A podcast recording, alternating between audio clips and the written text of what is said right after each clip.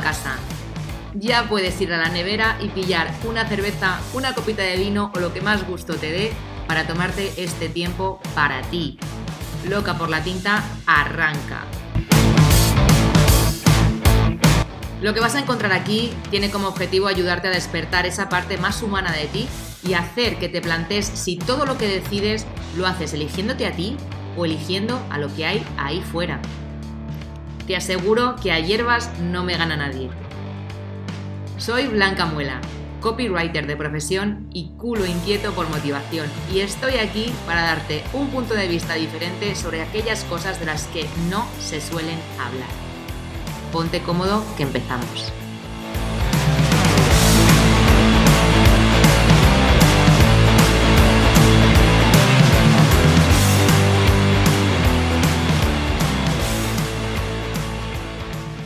Hola, ¿qué tal? Bienvenido, bienvenida un lunes más a Loca por la Tinta. Si ya llevas tiempo por aquí, lo sabrás, pero si no, te informo de que este es un podcast donde se habla mucho de emprendimiento, mentalidad y autoconocimiento. Mi nombre es Blanca Muela, me gano la vida como copywriter y ghostwriter. De momento ya te iré contando qué, qué va a ir llegando. Y en este espacio me permito ser más hierbas que nunca. Me flipa la espiritualidad y el comportamiento humano y eso es lo que intento compartir en este podcast. Hasta aquí llegan emprendedores de todos los tipos y colores y no solo nos comparten a ti y a mí sus aprendizajes, tanto buenos como menos buenos, con sus negocios, sino también su visión del mundo y su manera particular para mantenerse cuerdos entre tanto caos. Te voy a pedir una cosa antes de empezar. Si te quedas y te gusta este episodio, compártelo con aquella persona que te ha venido a la cabeza mientras nos escuchas y si no te viene bien, si no te viene bien, no. Si no te viene nadie en concreto, compártelo para tu comunidad en redes sociales, porque seguro que hay alguien que va a recoger el testigo. No solo me estarás haciendo un favor a mí y al podcast, sino que también a todos los invitados que vienen a aportar valor.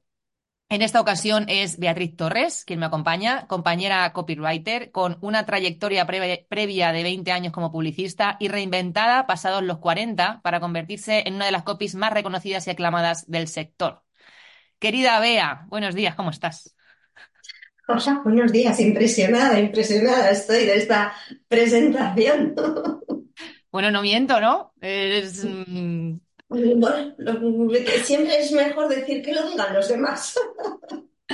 Sí, bueno, em, yo de hecho recuerdo eh, una de las primeras veces que oí hablar de ti, no me acuerdo quién fue quien lo dijo, pero fue leyendo un email, me acuerdo perfectamente porque se me quedó grabado, que decía, eh, estaba hablando de ti y decía, una copy de verdad. Beatriz Torres, una copy de verdad. Y dije, mira, pues ¿quién será esta falla?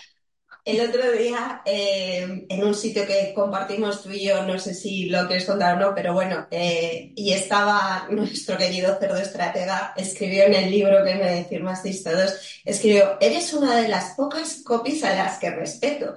Y con lo eso que es, dije, wow, se me va a saltar la lagrimita. Sí, es verdad. Bueno, em, pues te lo has ganado también. Y al final, ya no solo por el hecho de llevar más o menos con la etiqueta de copy en el, en el mercado, sino porque tú, obviamente, con tu trayectoria previa, a pesar de que tú en ese momento no le llamaras copy, ya estabas haciendo copy. Sí, sí, sí, totalmente claro, es un, es un training que, no hemos tenido otros tantos que nos hemos sumado al carro pues, años después sin tener em, nada que ver con la publicidad ni con el marketing, ¿no? Previamente. Entonces. Claro, es que em, yo siempre lo digo, al final el copywriting es una especialización de la publicidad. O sea, igual que unos hacen diseñadores, otros creativos, otros cada uno eh, puede ir por una rama diferente. La escritura persuasiva es, una especialización de la publicidad. Yo cuando empecé, y te estoy hablando del año 2001, calcula si hay oído, yo eh, tuve el placer de ver esos despachos eh, de parejas en los que estaba el creativo y el copywriter. Mm. Y trabajaban en parejas en despachos de a dos, eh, con las mesas enfrentadas, o sea, tipo Mad Men. y mientras uno hacía toda la gráfica, todo el dibujo, el otro aportaba los textos, esos eslogans o, eh, bueno, los copies eh, para anuncios escritos, porque bueno, en ese momento estaba ya irrumpiendo Internet, pero seguía mucho la, la publicidad tradicional. Entonces, todo ese bagaje, toda esa estrategia, porque para escribir, y tú lo sabes, no se nos ilumina la bombilla, sino que tenemos que investigar, pues todo eso sí, claro que yo lo he trabajado durante 20 años sin llamarlo así, sin llamarlo copy. Em, me gusta mucho la anécdota que cuentas de cuando tú descubres que hay algo que se llama copy y dices, ostras, eh, y quizá esto es lo que me falta como, o puede ayudar, ¿no? A, a la, a la agencia con la que estoy trabajando, y tú lo hablas con tu superior y te dice, te, te- vamos, te manda a peinarte, te dice que lo estudies en tiempo libre, ¿no? Cuéntame un poco esto sí. para que lo... Pues eh, lo que te acabo de contar del año 2001 es el copy tradicional, el copy creativo que se llama, y yo lo que no conocía era copywriting de respuesta directa, que es el que trabajamos tú y yo, el que más conocido se está haciendo ahora a raíz del fenómeno Isra Bravo y demás, y es el que eh, es de respuesta directa porque es en el medio digital y tenemos ah, con un clic ya estamos dando nuestra respuesta, ¿no? Entonces, eh, claro, yo me ocupaba eh, desde que, desde el año 2002 he estado trabajando en diversas agencias y ya siempre en el área digital. Pues eso, Internet llegó y, y cambió todo el panorama, ¿no? Y siempre he estado trabajando en el área digital. Entonces, en la última agencia estaba en el área digital también, aunque era una agencia muy pequeñita y demás. Entonces, yo eh, empecé a ver publicidad eh, de cursos, de doméstica, de no sé qué, y dije, ¿qué es esto? Y hice un pequeñito curso y tal, y dije, ostras, esto es la bomba. O sea, yo me di cuenta perfectamente de que iba por ahí el tema. Y luego también me pasó que para un cliente grande que teníamos en la agencia, contraté a un SEO. Bueno, contratamos a un SEO. Y ese SEO vino un día y nos trajo los textos escritos de la web y todo en una plantilla, ya sabes cómo trabajamos. Y yo fue la primera vez que lo vi. Y, y- y le dije, ¿cómo has hecho esto? O sea, no me lo creo. ¿Cómo, cómo, cómo has escrito tú los textos enteros de, esta web? Y no me lo explicó tal cual lo podemos explicar tú y yo ahora, porque él no era copy copy, pero sí había contratado un SEO copy y tal. Y dije, bueno, bueno, bueno, esto, esto, esto, y ya me puse a investigar más y dije, es que va por aquí, va por aquí, va por aquí. No lo vieron y me dijeron eso que si quería formarme, lo- me lo pagara yo y lo hiciera en mi tiempo libre. Y mm, algo que parece tan absurdo, entre comillas, dices, pues no les, a ver si les puedes culpar, pero en el fondo es desconocimiento, que yo creo que todos debemos mantenernos actualizados, por mucho que nos hagamos mayores. Mm. Pero bueno, era es desconocimiento, no fue a mal a mal, sino decir, bueno, es que no tienen, no saben de esto. Claro. Y lo que suele pasar, fíjate, cuando nosotros o cuando el copy llega ya con el boom de la pandemia, ¿no? Y digitalización, las empresas eh, que eran offline ahora tienen que tener una web, tienen que tener servicio eh, a través de internet y tal, y, la gente ya empezó como a, a colapsar, ¿no?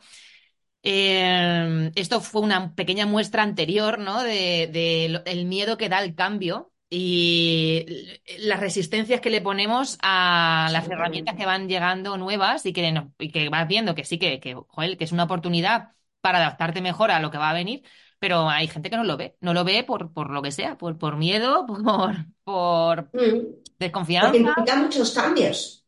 Exacto. Implica muchos cambios y hay uno que yo siempre he contado y que yo lo he visto durante toda mi trayectoria en agencias. Los textos nunca se le han cobrado al cliente. Mm, Entonces, tú cobrabas por una, una página web lo que es la estructura, el diseño y la programación, pero los textos te los daba el cliente y tú más o menos los ponías medio bien o tal. Pero si te sumabas a ese, a ese carro, el primer cambio era, ¿cómo coño? voy a cobrarle yo ahora a los clientes por los textos. claro. Y entonces ahí empieza el- la reticencia de verdad. Claro, claro. Sí, sí, sí. Bueno, em, de alguna forma, mm, las agencias que estaban de antes, eh, las que han sabido transformarse, mm, eh, siguen vivas y las que no, pues, bueno, no, no están hoy. Mm, pues fíjate que yo, por lo que veo, por lo que conozco, de gente, de compañeros, de tal, claro, yo en este sector y Mm, se sigue haciendo así. O sí. sea, Ahora, sí, muchos, muchos, muchos, muchos, muchos. Y ah, hace poco hablé con una Tenía clienta que me llamó, me vio en una ponencia eh, presencial, le gusté y me quiso contactar. Le habían cambiado la web hacía nada No tenía ni H1s blanca puesto en la web y le habían cobrado un dineral. Y cuando se lo dije yo, claro, se cabreó conmigo. Ya, Le digo, bueno, pues mm, esto es lo que hay, o sea, lo siento mucho, pero si es que me lo acaban de hacer. Ya, ya. pues Sí. quien te lo ha Pues hecho no algo tiene parecido le ni pasó a una de idea. mis hermanas, sí, algo parecido le pasó a una de mis hermanas que estaba pagando, no sé si eran 70 euros al mes por el mantenimiento de la web y no sé qué más, 70 euros al mes. Y mm, ella es procuradora y perito calígrafo. Y mm, bueno, pues yo le hice los textos, eh, por- porque eran una auténtica basura lo que habían puesto ahí, claro. Entonces, bueno, no sé si le costó un año y pico hasta que se los cambiaron, ¿eh? Una puta barbaridad. no, que es que es una barbaridad, O sí. sea, y, y es como, ¿cómo te atreves a cobrarle 70 euros al mes y no estás haciendo nada? Eh, por favor, es que yo alucino con esas cosas. Pues esos son de la vieja escuela. Sí, O sí, sea, es que antes esas cosas se hacían y los clientes, la cuestión es que nunca se han sentado con los clientes a explicarles de verdad y el cliente por desconocimiento se fía, pero es que en realidad le dices, ¿y qué te hace esta agencia? ¿O qué trabajo? Oh, no sé, el mantener. Y en realidad no lo saben. Y claro, cuando yo a esta señora, que tiene un negocio tochísimo, le dije, pero mm, ¿alguien se ha sentado contigo a explicarte cuál era la estrategia de esa página web? Pues no. Digo, bueno, es que claro, le pagamos miles de euros a alguien que no sabemos ni qué nos está haciendo ni por qué. Entonces, ¿sabes? sí, ojo, eh, cuidado. Claro, ojo, y esto, cuidado. esto me- lo hablábamos también, no sé si en, eh, en Oviedo, sí, en el, en el Retiro, eh, que nosotros estando en nuestro entorno, que parece que, bueno, pues, pues conocemos a otros copies, eh, gente de marketing, eh, estamos más relacionados con el tema del email marketing y tal, pero sales de aquí, sales del entorno nuestro y la gente no tiene ni No idea. Y nosotros pensamos que sí, que esto está ya más que trillado y de eso nada. De Esto es- eso nada. Mm. O sea, y tú lo sabrás por tus amigos, por tu familia, por tal, y cuando te dicen, ¿a qué te dedicas? Sí, sí. Sin como, sí. Sin ir ¡ay, más qué lejos esta mañana. Claro, esta mañana en el, en el, en el CrossFit, la monitora estaba viendo un reel que había subido con el tema del lanzamiento de la web nueva y, mm, y dice que estaba, eh, claro, estaba yo hablando en mi reel y el marido estaba al lado y dice, uy, esa voz me suena. Y dice, claro, es que mira quién es, es Blanca. Y dice, ah, pero habla también esta chica. Dice, ¿y a qué se dedica? Y dice, pues no sé, a una cosa rara, a, a algo de comunicación.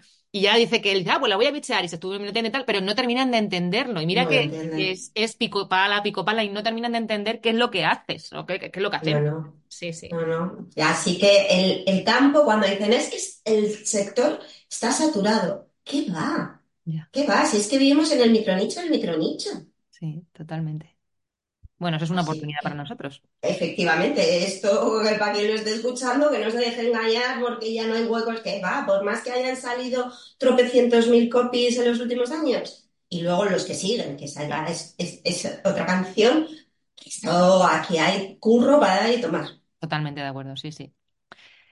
Eh, vale, tenía aquí una primera pregunta, pero ya me la voy a saltar.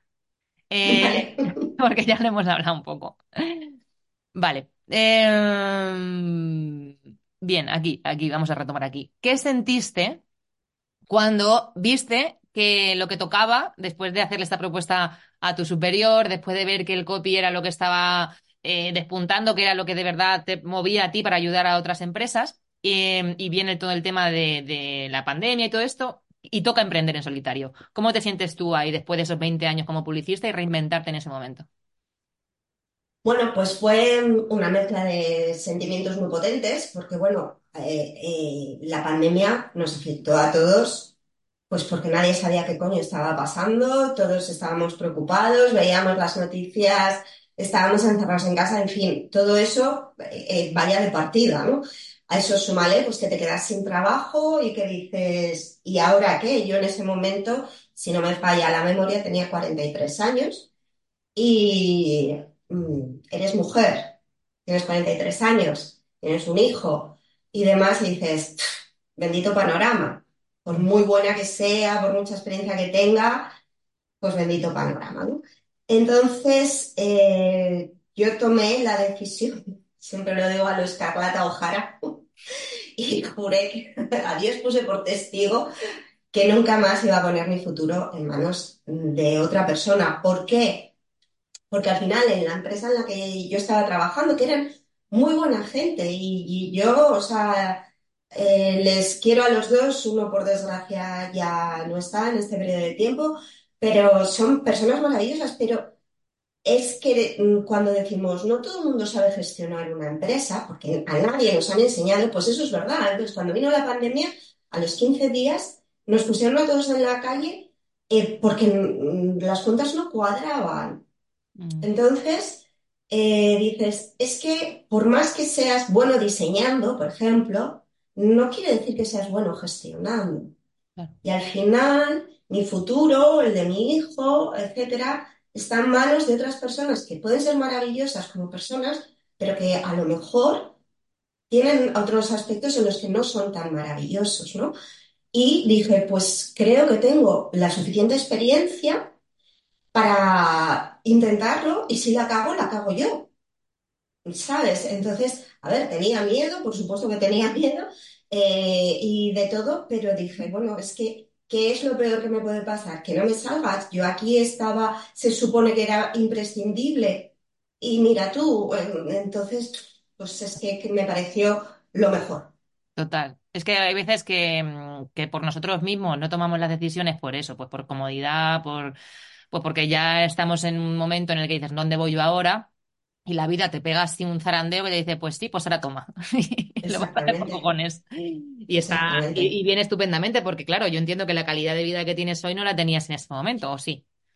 No, a ver, era un trabajo, eh, era la agencia, digamos, que mm, más se han respetado las cosas, ¿vale? A nivel de trabajo.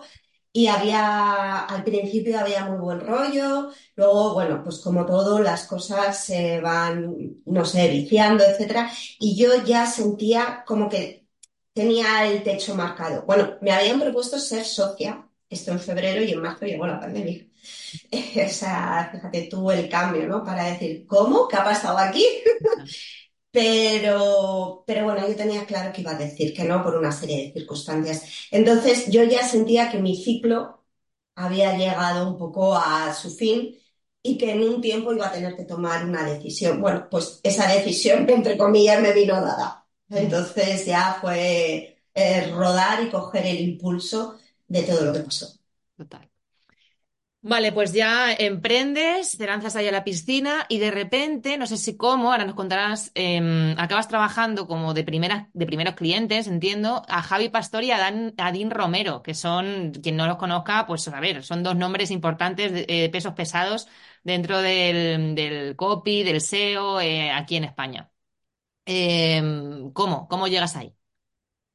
Pues eh, vendiéndome, vendiéndome literalmente. eh, Con Javi, pues eh, yo, estuve en la escuela de Javi Pastor y yo, mm, por toda la experiencia que ya he contado, digamos que destaqué, él me había llevado, me llevó a una mesa redonda en uno de esos grandes lanzamientos que hacía, etcétera, etcétera. Entonces, digamos, pues que teníamos cierta comunicación y, y trabajé con él en un lanzamiento.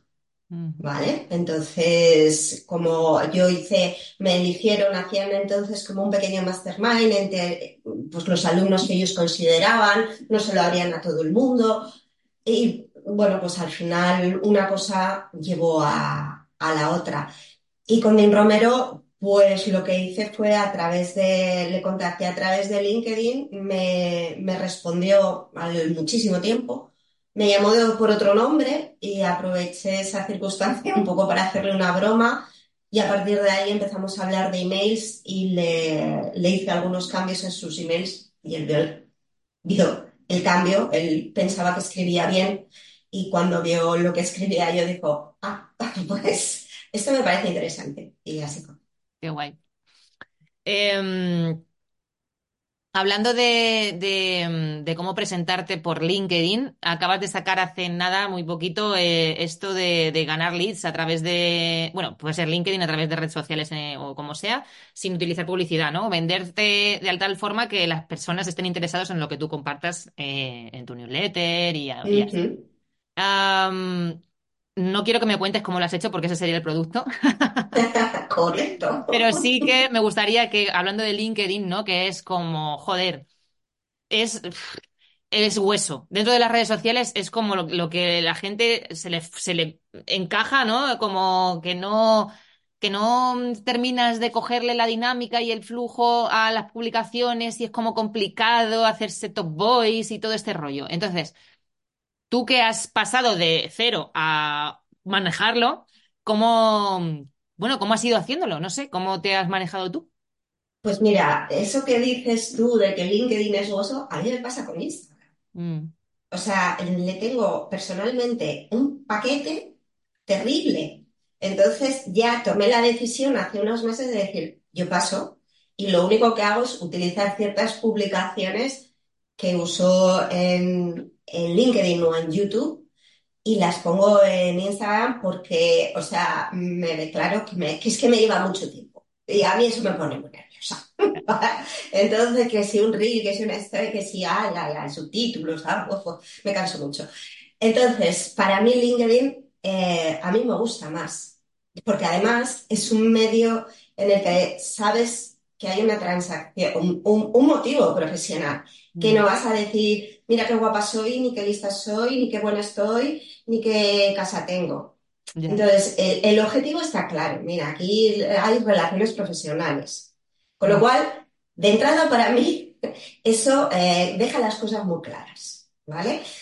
Y me relaja más. O sea, venimos a ver qué, qué hay aquí para mí. Aquí sí, ¿no? Entonces, lo que tú has dicho, a mí se me hace hueso, para mí esa claridad de entrada me, relaja. Entonces, eh, lo que he hecho ha sido seguir a gente que lo estaba haciendo bien o muy bien y aprender de ellos. He tenido además la suerte de que sean colegas míos, de poder preguntarles, eh, de tal, y entonces ha sido prueba-error. O sea, yo me he dado cabezazos contra las paredes de decir, ¿cómo puede ser que siendo copy me cueste tanto mm, adaptarme a cómo cojones escribe así?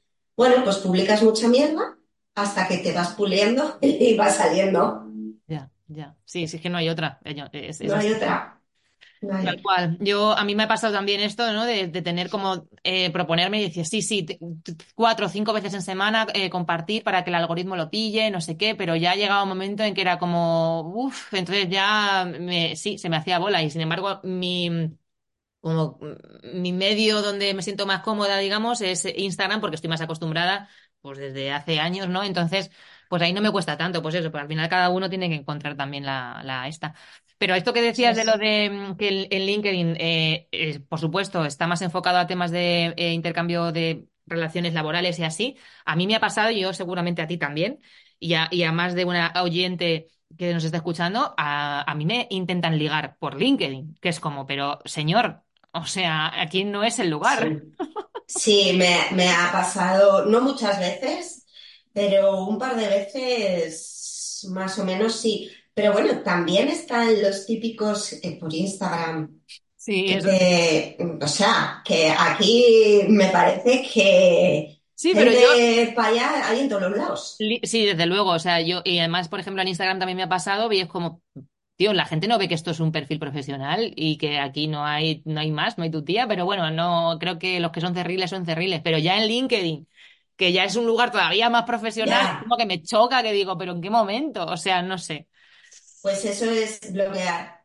Sí, sí, tal cual. bloquear. Es como un trámite, o sea, cero coma lo que me cuesta hacer clic, bloquear, y ya está. Por culo, sí, sí, tal cual. ¿Qué ha sido para ti, hablando de dificultades, eh, lo más difícil que tú dirías de tu emprendimiento? Bueno, mi emprendimiento lo más difícil fui yo, eh, porque tú sí que lo sabes y a lo mejor alguien que me ha seguido durante un tiempo me lo ha escuchado alguna vez. Eh, siempre he dicho que, además es que me parece importante mm, compartirlo porque hay un espejismo de que todos somos perfectos o de que hemos caído de pie o de que tenemos suerte o, en fin, que los que se supone que tenemos algo de éxito, pues es que somos o la hija de o la hermana de o cosas así, ¿no? Yo me di de alta un 1 de febrero eh, como autónoma y el día 6 de febrero mi padre se murió de un infarto. Y hacía tres años había muerto mi madre de forma similar. Y soy hija única, me quedé huérfana. Entonces, eh, fue, pues no hace falta que diga, ¿no? El shock que, que fue. Y pese a eso, saqué mi emprendimiento adelante. Eh, Lo más duro para mí, pues, fue darme cuenta de que estaba tirando como una puta burra, sí, tirando, tirando, tirando sin dejarme caer Mm, hasta que mm, me caí. claro, porque mm, pues, ese tipo de eh, historias no se pueden llevar y decir, y ahora saco un negocio adelante co- con todo lo que supone exponerse, hacer relaciones, eh, o sea, que tienes que estar, eh, tú lo sabes, entera y con la cabeza. Pues al final tiré, tiré hasta que llegó un momento en el que peté, así que mi mayor problema fui yo. Ostras, es que no me quiero imaginar el, eh, ya lo que es el estrés y la carga que es eh, sacar adelante un, un emprendimiento. A eso súmale que tienes un hijo eh, todavía que Ujú, depende de ti. Eso Y a es. eso súmale eso, el quedarte huérfana, ¿no? Que, jolín, que mm, verte como pr- en primera fila ahora, ¿no? De tu familia, la que está delante eres tú, em, te aporta el- ya no una carga, no sé, eh, una responsabilidad tremenda. Y, y el hecho de hacer el duelo, que ya es jodido. O sea, Claro, es que no lo hice. claro, Es que claro, no lo hice, es que me bloqueé. claro. Me dije, no, no, a ver, o sea, no, no. Y Mm, me bloqueé. Entonces, claro, pues así no puedes. Bueno, a ver, yo he conseguido resultados, pero es que eh, también cada persona somos de una manera. Yo sé que otra persona eh, no se hubiera levantado de la cama en dos meses por decir algo, ¿no? Sin embargo, yo mm, me cogí, como, como te digo, como un burro y tiré y tiré y tiré y tiré. Eso depende de las personalidades, la puta resiliencia que todo el mundo dice que es maravillosa. Yo ojalá hubiera tenido menos Ya, y me hubiera dejado caer antes, ya, ¿vale? Yo, para mí tengo como sobreexceso eh, y tampoco es bueno, evidentemente, todo lo que se tiene con exceso o en defecto. Entonces, claro, yo es que no hice el duelo.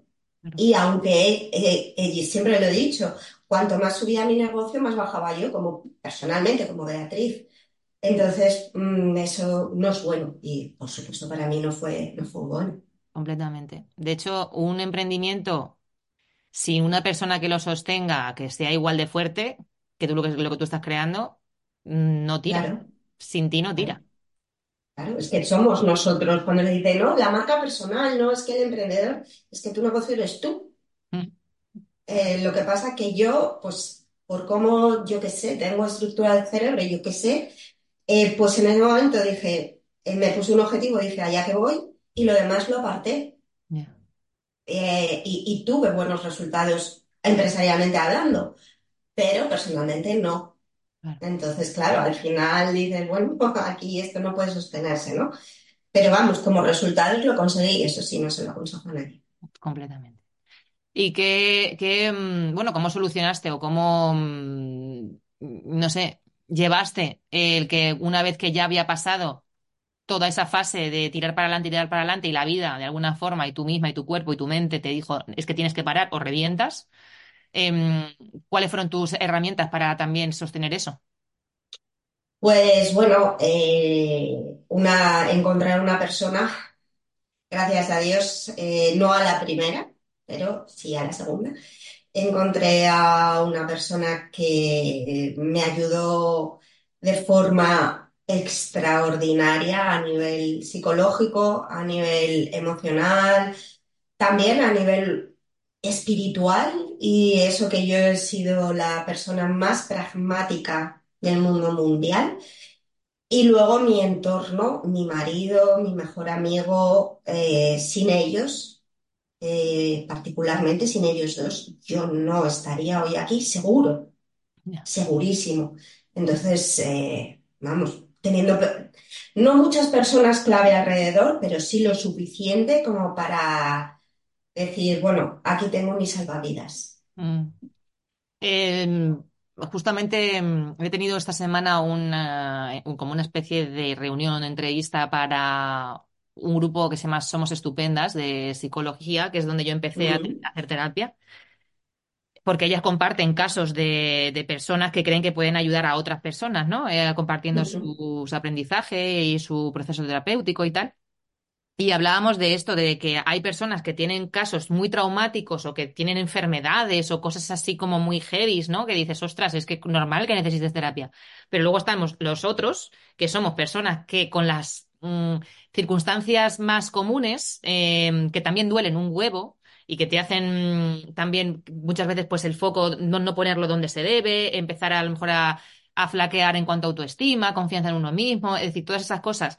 Y, son pues eso, como puede ser una relación, o sea, o cómo tú te relacionas con, eh, con los hombres, en este caso nosotras, o eh, las relaciones familiares, o los duelos no hechos. O sea, estos son ah, cosas con las que las personas se, eh, se relacionan a diario, esto es algo muy humano, pero que sigue doliendo igual. O sea, no necesitas tener un caso muy extremo para que te vayas a la mierda. no, de hecho, eh, tú lo sabes, dicen que la pandemia del siglo XXI es la depresión. Sí. Y, y la, la cantidad de gente, y eso me lo decía mi padre, mi padre era médico, la cantidad de gente que toma antidepresivos, de gente que no le ha pasado lo que tú dices, algo traumático, simplemente es la vida, el no encajar bien las cosas que nos pasan en la vida. Yo siempre he dicho que para mí es la, porque no nos lo enseñan des- desde el colegio.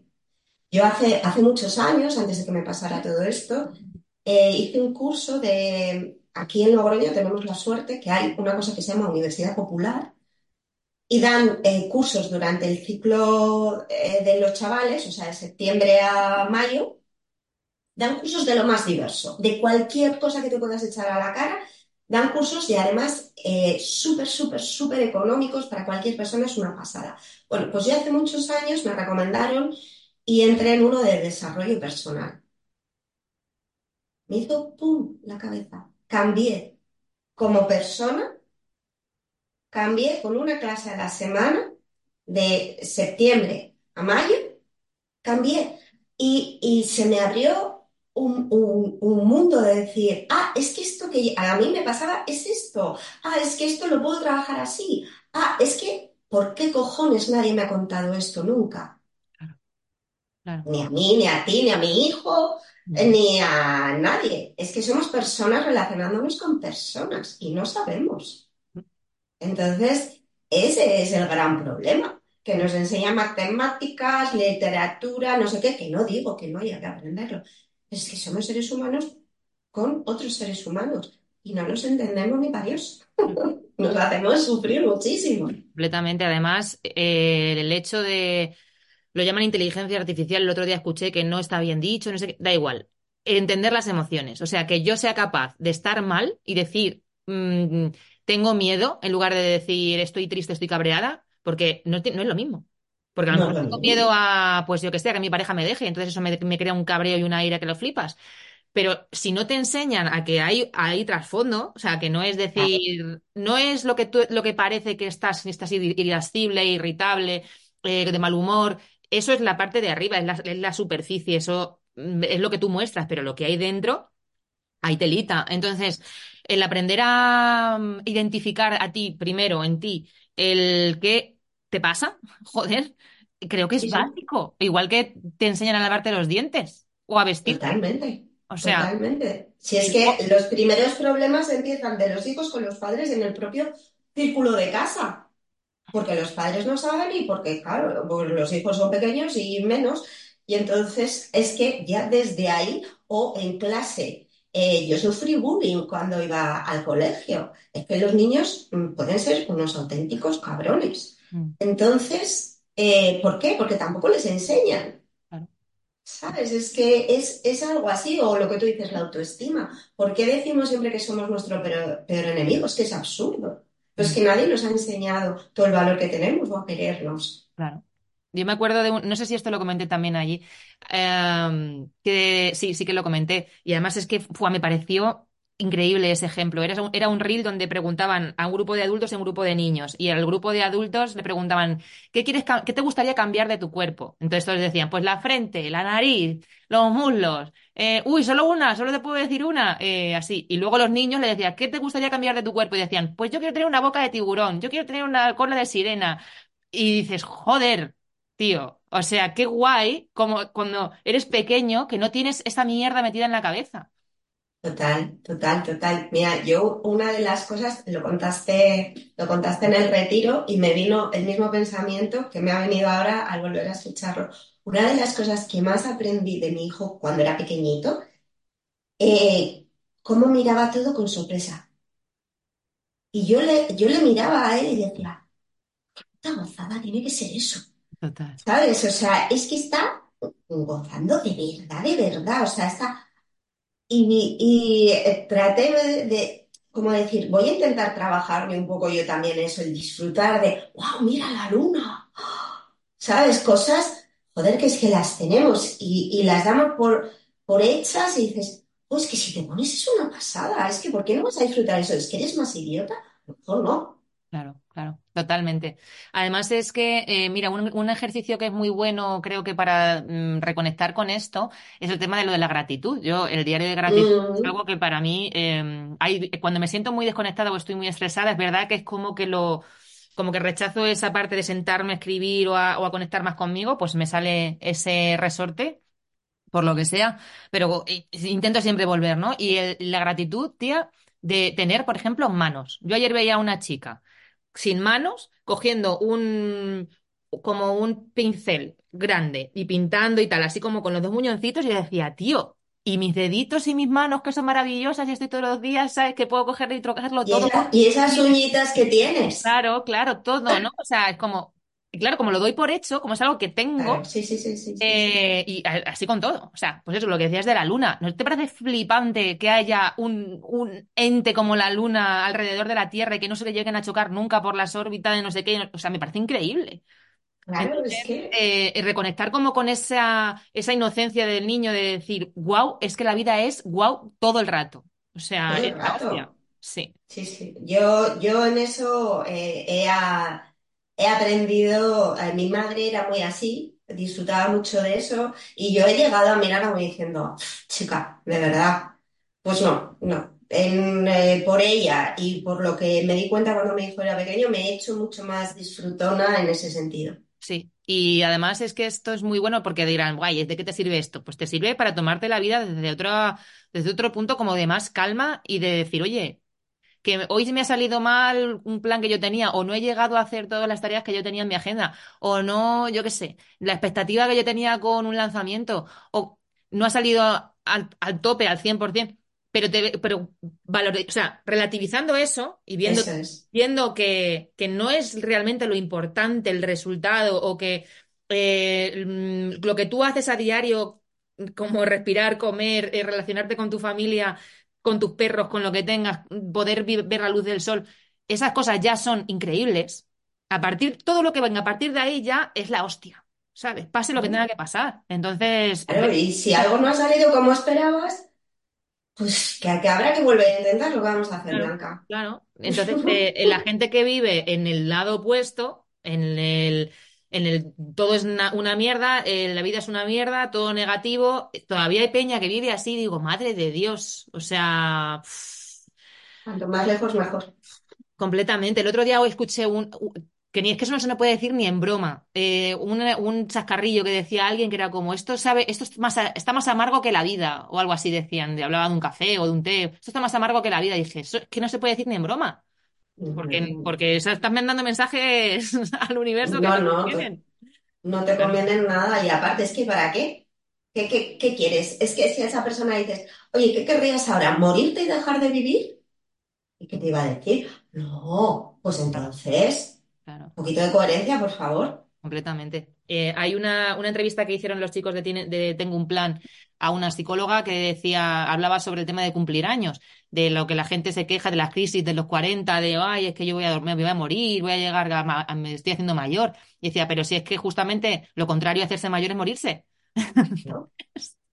Claro, Entonces era yo, bueno, ¿no? Hacerse mayor, joder. Eh, claro, es que o, o cumples años o te mueres, no hay una alternativa así entre medias, no existe. exacto. Así que, chica, ¿qué le, qué le vamos a hacer? Eh, Resulta, además, que no todo es malo de hacerse mayor. Mm, Joder, que es que también eh, yo este año voy a hacer 48 años y me da mm, mi yuyu particular, ¿sabes?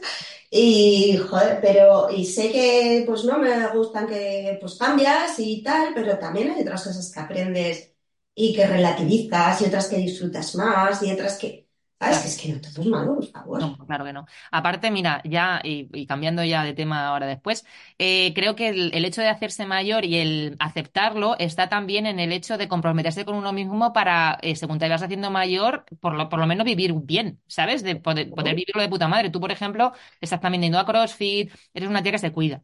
Eh, Sí, entonces, claro, no es lo mismo vivir un, pues eso, una transición hacia la adultez eh, en la que te estás negando completamente y no te haces caso a ningún nivel, que alguien que es consciente de lo que implica ser mm, una persona sana, a todo, también eso, a todos los niveles para poder ir envejeciendo, sí, pero de puta madre, ¿sabes? No, no con mil achaques y mil historias y estando medicado hasta las cejas.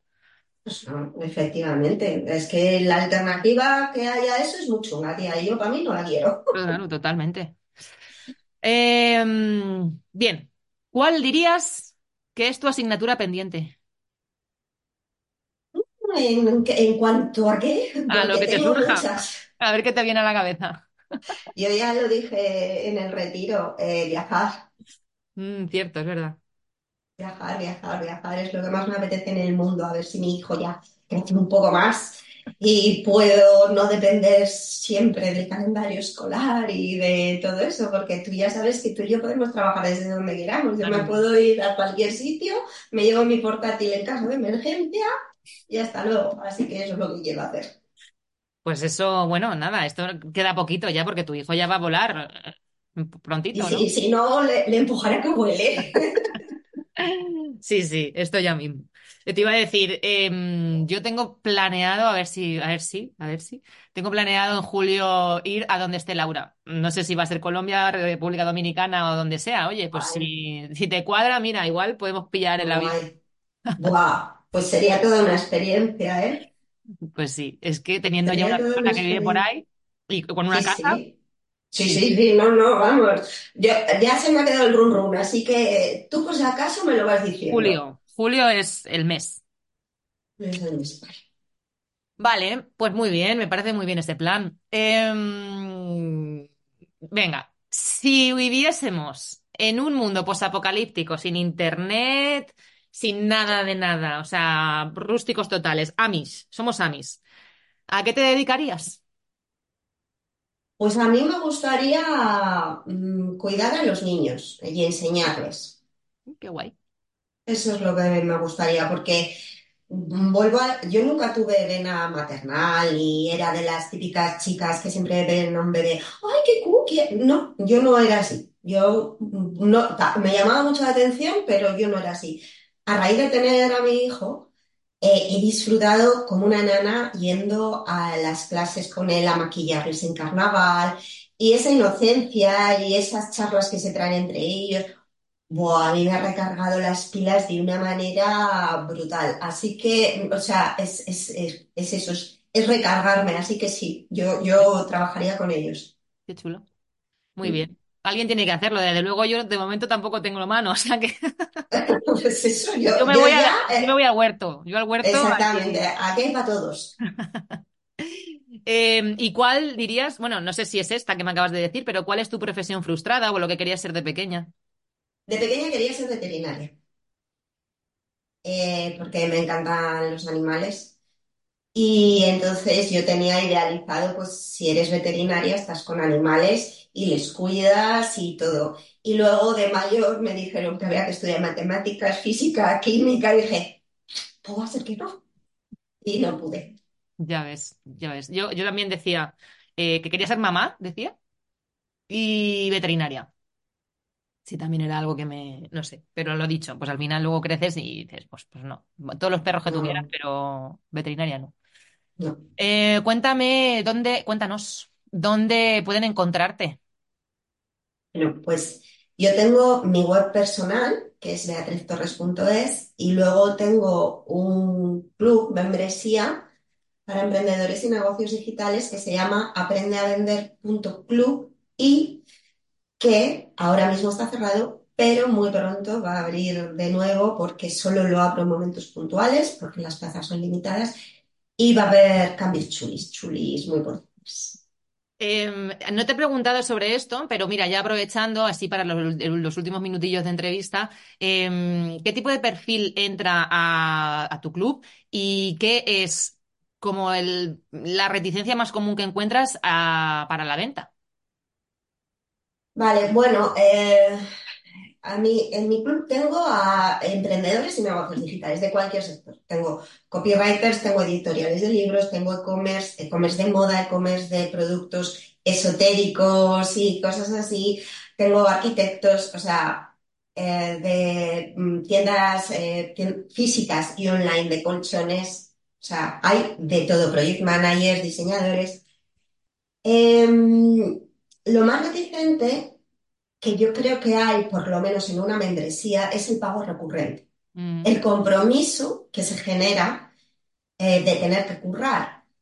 Pero yo siempre digo eh, dos cosas. Una, cualquier curso, bueno, no cualquier curso, pero los cursos que más o menos eh, puedes aprender algo, te enseñan una parte de algo, email marketing, o eh, cómo mm, diseñar, o cómo programar, o cómo hacer algo determinado.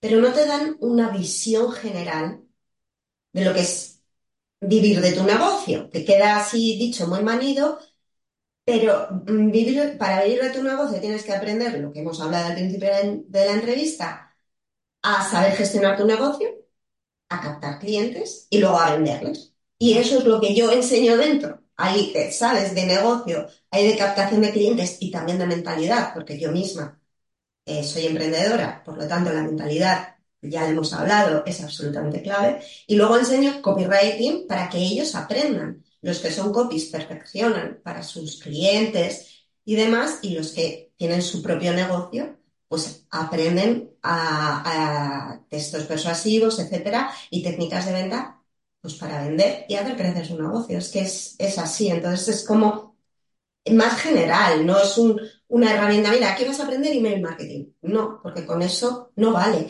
Y esta membresía eh, es más barata que muchos cursos anuales, o sea, muchos cursos, quiere decir, tú compras un curso 400, 500 euros, 600, 800, puede, de lo que sea. Y dices, joder, la gente compra un curso y está demostrado que la mayoría de la gente no lo sabe. sí. O sea, esto no es eh, algo que diga yo, tú lo sabes y hay estadísticas. Entonces dices, joder, pagas 600 euros y no lo acabas, pero tienes reticencia a pagar mm, 50 euros mensuales y tenerme a mí o, o a quien sea el dueño de la membresía y poder preguntarle. Porque es que a mí me pueden preguntar lo que sea. Coño, ¿en serio? Entonces ahí hago mucho hincapié. Pero, o sea, es que me tienes a mí para acompañar, de que tienes una duda, que no sé qué presupuesto pasarle a este, que si este cliente me ha dicho no sé qué, joder, me escribes y te respondo. Claro. Es que es fácil, ¿sabes? Entonces por ahí, por ahí va eh, la diferencia. Sí, es que yo creo que, fíjate, más que, porque claro, sabemos, lo sabemos perfectamente, eh, como copies, que una de las excusas que normalmente, objeciones, que suelen poner las personas antes de comprar es el precio. Eh, o no, el Mm, dinero, es que ahora mismo me viene muy mal, es que estoy metido en cuantos cursos, es que no sé qué. Ah, fíjate, yo pienso que en este caso, como en, en temas de membresía y justamente teniendo a la persona ahí, es más el miedo al compromiso de me tengo que comprometer con Oh, esta persona a estar ahí y a currar, ¿sabes? Ya no me tengo que, porque conmigo me puedo comprometer y si lo dejo, pues no le tengo que re- rendir cuentas a nadie. Pero si tengo una persona eh, que me está ayudando a, a- a eso, a gestionar mi negocio en- desde todos los puntos de vista y yo, por vago, por cagón, no lo estoy haciendo, pues hostia, ya quedó mal. Creo que es más ese el miedo que tiene mm, Sí, el, sí. que el precio o que lo que sea. A ver, yo no persigo a nadie porque yo no soy su ma- la madre de nadie y ya estamos todos mayorcitos. Pero los que se involucran, claro, sacan chispas. Es, es que es así, es que eh, el tener ahí a alguien que le digas, oye, esto tal, y además eh, les audito textos, tía. Mm, Es decir, o sea, tienes un texto revisado por una profesional. En fin, entonces, eh, habrá gente que curre, que vea las lecciones y, yo- y no trate conmigo, ¿eh? No me pregunte nada. De esos también hay. Pero hay gente que dice, pues, pues venga, vamos a ello. Entonces, ¿cuál es la diferencia? Pues los resultados, obviamente. claro, lógico. Lógico. Bueno, pues nada, eh, prontito veremos cuando lo abras el Sí, lanzamiento. prontito. Y aquí debajo en la descripción de la, de la entrevista dejo todo, pues eso, para que puedan seguirte, entrar en tu newsletter y sobre todo en LinkedIn. Instagram también está, pero ya hemos, ya nos ha contado que no es su fuerte. Entonces, No por. LinkedIn. Vale, eh, ¿tú tienes algún mensajito más extra para los oyentes? Pues que eh, yo lo que quiero decir es que visiten tu web porque ha quedado guapísima. Sí, por Me ha favor. encantado, la vi en primicia, tuve la suerte de verla en primicia y no, te- no tenía por qué decirte esto ni tengo por qué repetirlo, pero ha merecido la pena el currazo que te has pegado y me parece que es absolutamente diferente Mm, y eso ya es bueno mm, a todo lo que hay en temas de, de copywriting y que te deja ver mucho más a ti, porque hay mucho más. totalmente. Y es el primer paso que has dado y eh, por eso creo que, vamos, te mereces muchísimo reconocimiento, porque no es fácil. Es que no, es que de verdad, o sea, que esta vez ha sido, o sea, yo me acuerdo de la primera web que sí, bueno, vale, pues oye, escribirla, la primera vez que vas a escribir sobre ti, entonces te cuesta, pero nada que ver con esta vez. O sea, literalmente yo decía, tío, o sea, encima, claro, el trabajazo que hay de programación detrás, eh, sí. que él se ha vuelto loco, ¿eh? O sea, que si los vídeos, que si la carga, que si. Y mm, prepararlo durante tantos meses y, y- y- y ver que, que, que cuesta, ¿no? Y que Sí, sí. y luego ya cuando la ves y, la- los vídeos y tal, y dices, Dios, es que me flipa, o sea, em, es que soy yo, o sea, y que la gente te escribe y te diga. Buah, es que eres tú, Blanca, dices, coño, lo he conseguido. Totalmente, Eh, pues merece totalmente. la pena, ya solo por eso merece la pena, tío. Es Y además aquí hay un tema de mentalidad detrás, si me permites y así. ya me callo. No, no, no, por supuesto. Hay un, hay un tema de mentalidad eh, detrás. Yo siempre digo que para tener un negocio rentable hay que invertir, Mm, ¿vale? Hay que invertir. Eh, porque no, puedo- no podemos pretender ganar dinero si nosotros no apostamos y no invertimos en nuestro negocio. Y en un negocio offline a nadie se le ocurriría que pongas un bar, una mercería o un despacho de abogados sin invertir, ¿no? Entonces, online tenemos esa gilipollez de creencia. Sin embargo, tú has invertido en fotografías, en vídeos, en diseño. O sea, has invertido en ti, en tu marca y en tu negocio. Y eso es como se tienen que hacer las cosas. Entonces, por eso me parece que, eh, joder, te mereces y, además por ser valiente, exponerte, etcétera. Pero es que es así como se tienen que hacer las cosas para generar resultados. completamente. Yo no sé, no sé, eh, ya te- mira, eh, lleva la web publicada día y medio y ya he recibido solicitudes, eh, ¿sabes? De, de- entonces digo, joder, y no la he publicitado, no, nada, simplemente lo he compartido con mi entorno y con, o sea, en Instagram y tal. Entonces, como, tía, pues igual lo estás haciendo bien, ¿sabes? Claro, Y ya es algo que, mm, que el hecho de, porque claro, cuando entras en el tema del copy, hay muchos que te dicen, no, es que las florituras, cuanto más sencillo todo, mejor. No sé, bueno, pero si va con tu, con tu personalidad de marca. Eh, tío, yo lo que hice fue eso, ¿no? Intentar adaptarme al, al discurso que se daba de primeras, de, no, todo cuanto más sencillo, mejor, que no haya muchas historias, porque lo que te importa es el texto. Vale, está muy guay. Yo creo que si entras en mi web lo verás que tú lees el texto perfectamente, pero todo el resto Sí, de cosas te acompañan y es como que crea es. un ecosistema que dices, es que Blanca me está hablando, ¿no? ¿Por qué? Sí. Porque yo soy una tía que, pues, pues, pues, yo qué sé, mi estética eh, es así. Eh, Entonces, mi, mi manera de hablar es así, y mi- entonces, claro, se te ves reconocida completamente. Si intentas adaptarte a lo que se supone que se lleva, y a lo- pues entonces ahí te pierdes. Y, y te lo digo yo, que lo he estado así tres años. Sí, sí, sí, sí. Eh, que no, que no, hay- que no haya miedo de invertir y, de, y que se te vaya la olla y decir, pues ahora voy a meter 40 vídeos. ¿Qué, qué foto ni qué fotos?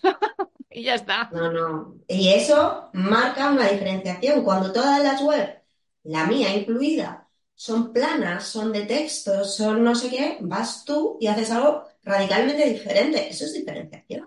Total. Total. Que quiero decir que no todo el mundo tiene que hacer lo mismo, es a lo que vamos, que cada uno No, tiene no, no, que hacer lo que le nazca hacer y lo que crea que va acorde con su personalidad y con su marca. O sea, ya está, no tienes es, que estar pendiente de unos y de otros. eso es. Eh, en fin, buen mensaje final. Bueno, es que había que decirlo, Blanca, había que decirlo. Yo lo- lo- he tenido la suerte de verla antes y cuando la publicaste, y joder, hay que decirlo. Qué guay.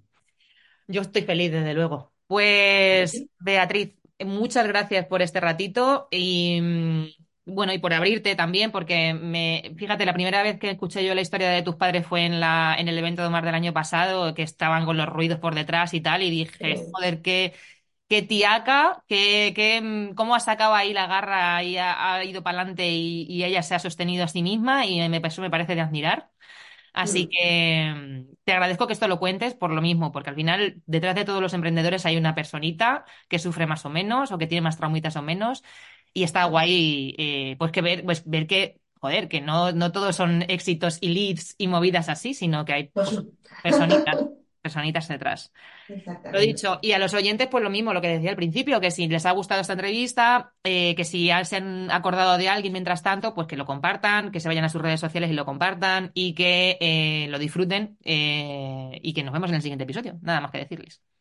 Pues muchas gracias por invitarme, que tenía muchas ganas y me ha parecido una charla realmente interesante desde muchos ángulos, así que disfrutado mucho. Un abrazo. Chao.